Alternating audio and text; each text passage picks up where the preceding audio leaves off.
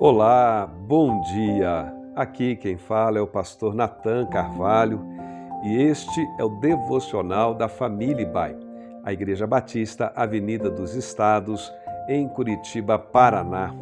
Hoje é segunda-feira, dia 17 de abril de 2023. Nessa semana, convido você para meditarmos juntos sobre o tema da presença de Deus.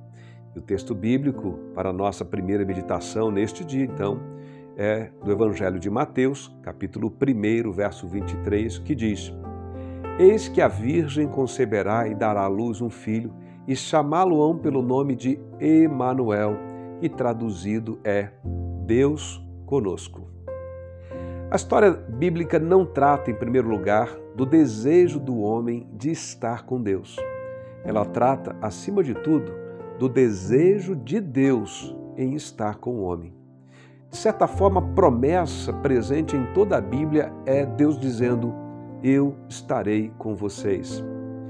Esta presença é caracterizada desde o primeiro livro até o último livro da Bíblia. Em Gênesis, primeiro livro, encontramos Deus passeando pelo Éden, indo ao encontro de Adão e Eva para estarem juntos e desfrutar de comunhão. O último livro, o livro de Apocalipse, o livro da revelação sobre o fim dos tempos, também nos fala no capítulo 21 de um Deus habitando conosco. Esta promessa da presença de Deus é reiterada diversas vezes. Ela é anunciada a Abraão, a Jacó, a José, a Moisés, a Davi, a Maria, a Paulo e a tantos outros ao longo da história bíblica. No Antigo Testamento, nós encontramos essa presença de Deus percebida, por exemplo, na edificação do tabernáculo, depois na peregrinação do povo no deserto, na forma de coluna de nuvem e fogo, depois mais tarde no templo.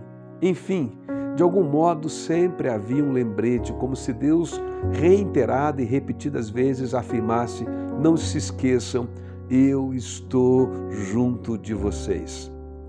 O texto que lemos hoje, aqui de Mateus, que é uma referência a Jesus Cristo.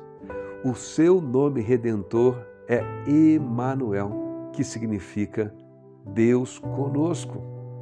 Essa presença de Deus, queridos, é o bem mais valioso que qualquer pessoa pode adquirir. Em Sua presença, desfrutamos do mais elevado senso de segurança e propósito na vida.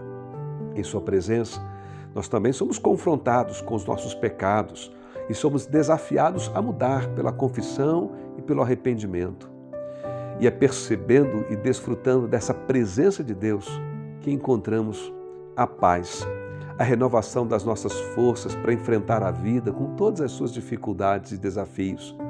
É também nessa presença de Deus cultivada em devoção espiritual que nós nos tornamos pessoas melhores, pessoas segundo os propósitos de Deus.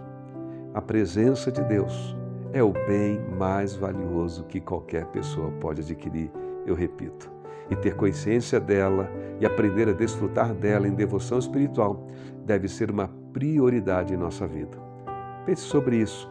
Reserve nessa semana um tempo para buscar mais da presença de Deus e percebê-la mais no seu dia a dia. Desejo a você uma segunda-feira assim, abençoada na presença dele. Deus está, eu sei. Deus está, eu sei. Deus está. Em tudo